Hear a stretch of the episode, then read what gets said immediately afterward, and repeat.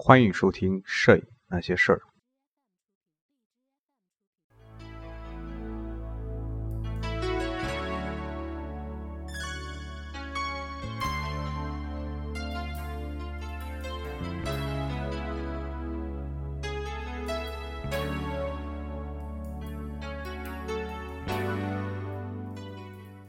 各位影友，大家好，欢迎收听《摄影那些事儿》，这是《摄影那些事儿》第一百四十三期。这一期呢，给大家介绍一位摄影师，嗯，他就是纽约的肖像摄影师贝雷尼斯·阿波特。却难止住泪流多少。我祈祷文本依据呢，还是顾铮老师的《城市的表情》。你贝雷尼斯·阿波特呢，他是与欧仁·阿杰以及曼雷等同时代的一位摄影师。那么他本身其实是一个雕塑家，嗯、他是出生于1898年啊，1991年去世啊。他在1927年为欧仁·阿杰拍摄肖像照片的时候啊，那么阿阿杰也绝对也不不会想到啊，这个年轻的美国的摄影师啊，嗯，会在几年后像他拍摄巴黎一样，将纽约啊用照相机从头到尾的梳理了一遍啊。我祈祷阿伯特在阿杰晚年的时候才认识了阿杰啊，呃并且对他那个风格非常独特的巴黎照片产生了非常浓厚的兴趣啊，并且倾其所有啊，从阿杰那里买下了一些呃他的照片，并且在他的死后呢，设法完整保存他的照片。阿伯特1898年出生于美国的俄亥俄州，在1921年时候呢，到巴黎来闯荡世界。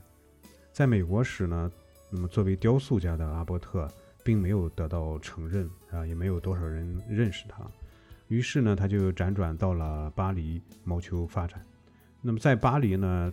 开始呢是从事绘画和雕塑的学习。那么后来呢，就去了柏林，嗯、在柏林待了大概不到一年的时间。那么阿伯特又回到了巴黎。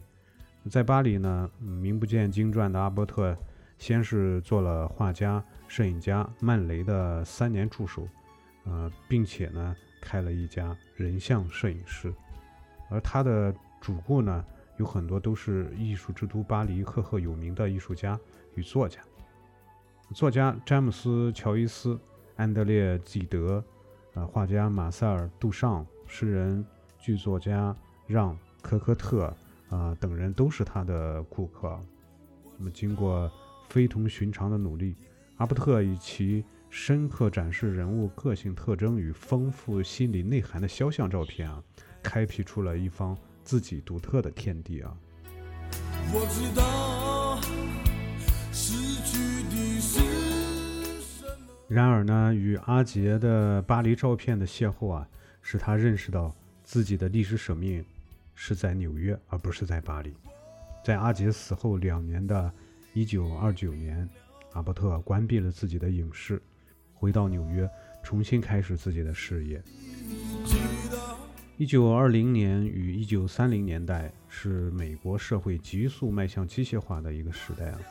大型的工业设备、高压输电线、高速公路、大桥、摩天大楼以及其他的技术景观到处涌现啊，成为现代美国风景中的支配性的景物。产生于现代机械观的建筑以抽象简洁的形态面世，那汽车呢，则如同一座座流动的雕塑奔驰于街头，火车、轮船、公共汽车、飞机等现代交通工具呢，均为流线型所收编改造。那么新的运动、新的气息、新的感觉，等待着新的表现形式。艺术家最早感知到这一由机械催生的新时代与新世界的来临。那么机械呢，成为他们的灵感的新的来源。他们以各种艺术样式描绘摩天大楼等机械时代的圣像，创造出机械时代的新的艺术。在当时的摄影家中，阿尔弗雷德·斯蒂格里茨、阿尔文·埃顿、科伯恩、查尔斯·希勒以及玛格丽特·伯克怀特、保罗·斯特兰德、沃克·埃文斯等等等等，也均有杰出的表现。但真正倾尽全力记录处于历史转折时期的纽约这个大都会的外貌与精神，从其影像提炼出机械时代的精神本质的，大概也只有阿伯特。我祈祷那美刚回到纽约的阿伯特，也从正在蓬勃发展的纽约感到了一种历史和现实的双重的召唤。他要用影像来回应这一千载难逢的召唤。在纽约这个现代主义新空间中，他看到了自己的现代主义美学意识得以施展的可能性。与从巴黎回到英国拍摄伦敦的布兰特同样，阿伯特也发现自己在海外的生活经历对自己的拍摄不无帮助。他说：“如果我没有在美国之外的地方生活的经历的话，也许我不会想到要拍摄纽约的吧。但是，以新鲜的眼光去看纽约的话，就会想到，只有纽约才是我的故乡，是我必须在这里一直安心拍摄的地方。在这个城市完全改变之前，要先拍摄照片加以记录，在古建筑与历史遗迹没给完全破坏之前。但是他的雄心在一开始遇到了资金不足的具体的困难。他曾拟出一个计划，寄给两百多个大博物馆的著名赞助者，但结果是处处碰壁。他需要一万五千美元的资金来完成自己的计划，但只有一个赞助者收到来信之后给他寄来了五十美元，敷衍了事。虽有此经济的重压，他仍然坚持每周至少有一天的时间去拍摄纽约。所幸的是，他的计划得到了一个知名人士的赞助，而得以继续下去。一九三五年，美国联邦艺术计划出笼，阿伯特终于以名为《变化中的纽约》的拍摄计划申请到联邦艺术计划的资助。当时，阿伯特的计划受到各种责难。即使是负责该计划的高级官员，也曾在看到他的某些照片时说：“好姑娘不应该到那种地方去。”快人快语的阿波特则反唇相讥道：“我不是好姑娘，我是个摄影家。我知道天涯。”阿伯特在自己的计划书中说：“拍摄纽约城。”就是意味着尝试在敏感的底片乳剂中，在忠实的摄影形成这个都市本质的事物，匆忙的速度、嘈杂的街头、过去与现在的混合的同时，捕捉这个大都会的灵魂。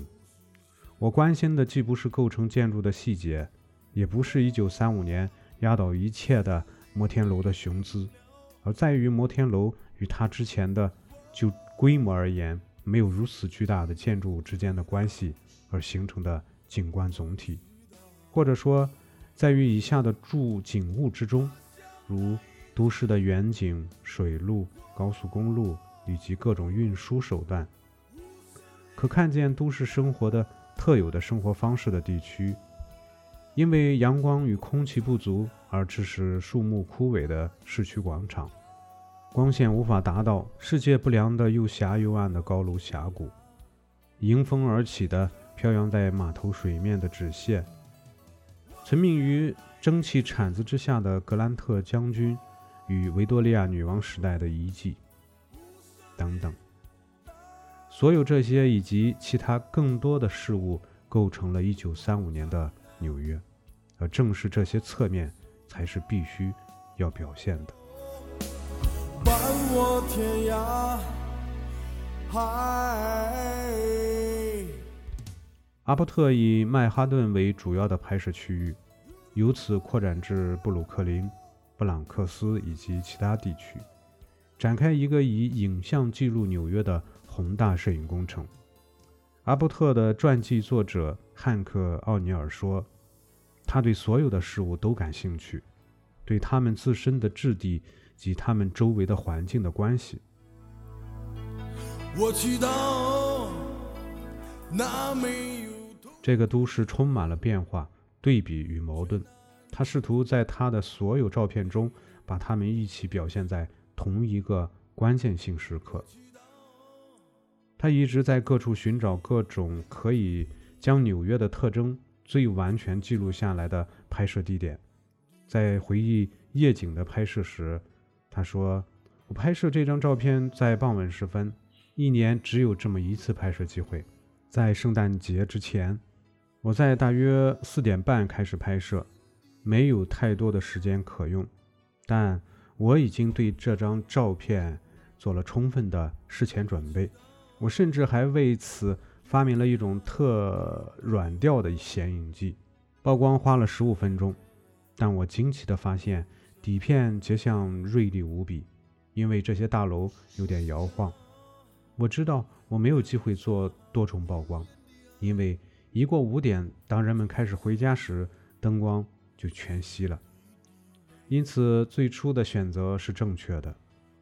当时我在一个窗口，而不是楼顶拍摄，外面风太大，当然也难以得到允许。他们总认为你。企图自杀，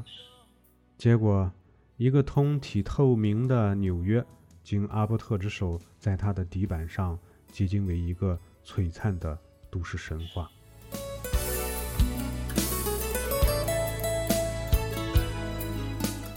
在一九三九年，与这一摄影计划同名的摄影集出版，至此，历时十年之久的纽约拍摄告一段落。在这本书中。阿伯特以水银泻地般的无孔不入的周密精细的视野，将纽约细细地进行了梳理，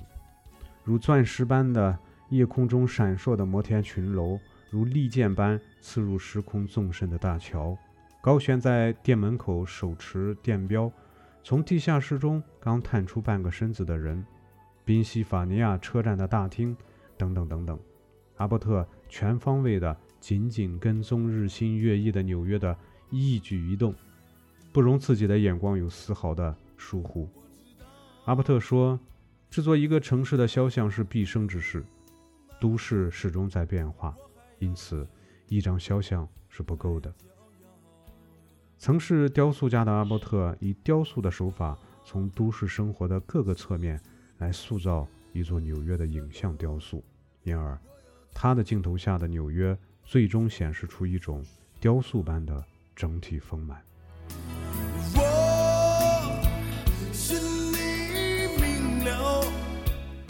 阿伯特的纽约影像交织着理想主义、英雄主义、乐观主义、现实主义与现代主义的精神，俨然一部都市发展的影像交响乐。他以充满敬仰的视角来见证历史变化发展的。建筑物纪念碑画，画面中的几何构成与强反差光影的巧妙组合，则在传达现代都市的张力时起到了一种强调的作用，而其影像的精密性，则正好证明了机械的精密性这一机械时代的重要特征。他的纽约照片与时代共有一种现代机械所特有的明快与冷静的美感。传递着现代美国物质进步的流畅韵律，在他的画面中，以一种磅礴的气势，将都市的过去与现在自然的同时植入自己的影像，创造出一种描写都市新影像的修辞手法。在他的照片中，到处都是新与旧，局部与全体，曲线与直线，疏与密，动与静的对比。以此组织起富有历史纵深感、视觉性丰富强烈的都市画面。我祈祷那没有痛苦。阿伯特在评论阿杰的照片时说：“他有一种对真相毫不妥协的忠诚，一种对题材本身的深沉的爱，一种对材料表面。”与质感的深刻感觉，他有意识地允许被摄凭借自身的形体与生命存活。其实，阿伯特对阿杰的这段深刻的评论，移注其自身的摄影事件，也是毫厘不爽的。当然，阿伯特与阿杰也有本质的不同，那就是他们的照片中的时间样态的本质差异。如果说阿杰企图于镜头挽留旧都市的消逝的话，阿伯特则是以摄影为纽约送旧迎新。阿杰的照片是过去时态，而与都市发展同步的阿伯特的照片则呈现现在进行时态。在阿杰那儿，只有过去才有意义，时间是单向维度的流向过去，而阿伯特则置身于时间之中，他立足于现在，回首过去，眺望未来。他的时间同时向过去与未来两个方向延伸。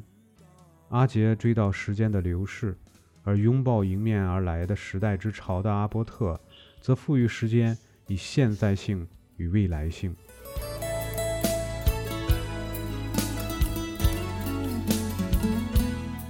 阿伯特的摄影哲学是：我相信现实主义，我相信客观的拍摄方式，我反对画意的或是唯美的摄影。形成影像的镜头。是个真实性很强的东西，镜头是真实的、锐利的、清晰的。现在只有极少数摄影家有胆量固执己见，他们中的大多数随波逐流。只要你想做的是诚实的，并且表现的是值得为之表现的，那么你几乎没有什么不能做的。视野有多开阔，摄影就有多开阔。我们的素材。是无穷无尽的。我知道天涯路。苏轼有首诗：“若言琴上有琴声，放在匣中何不鸣？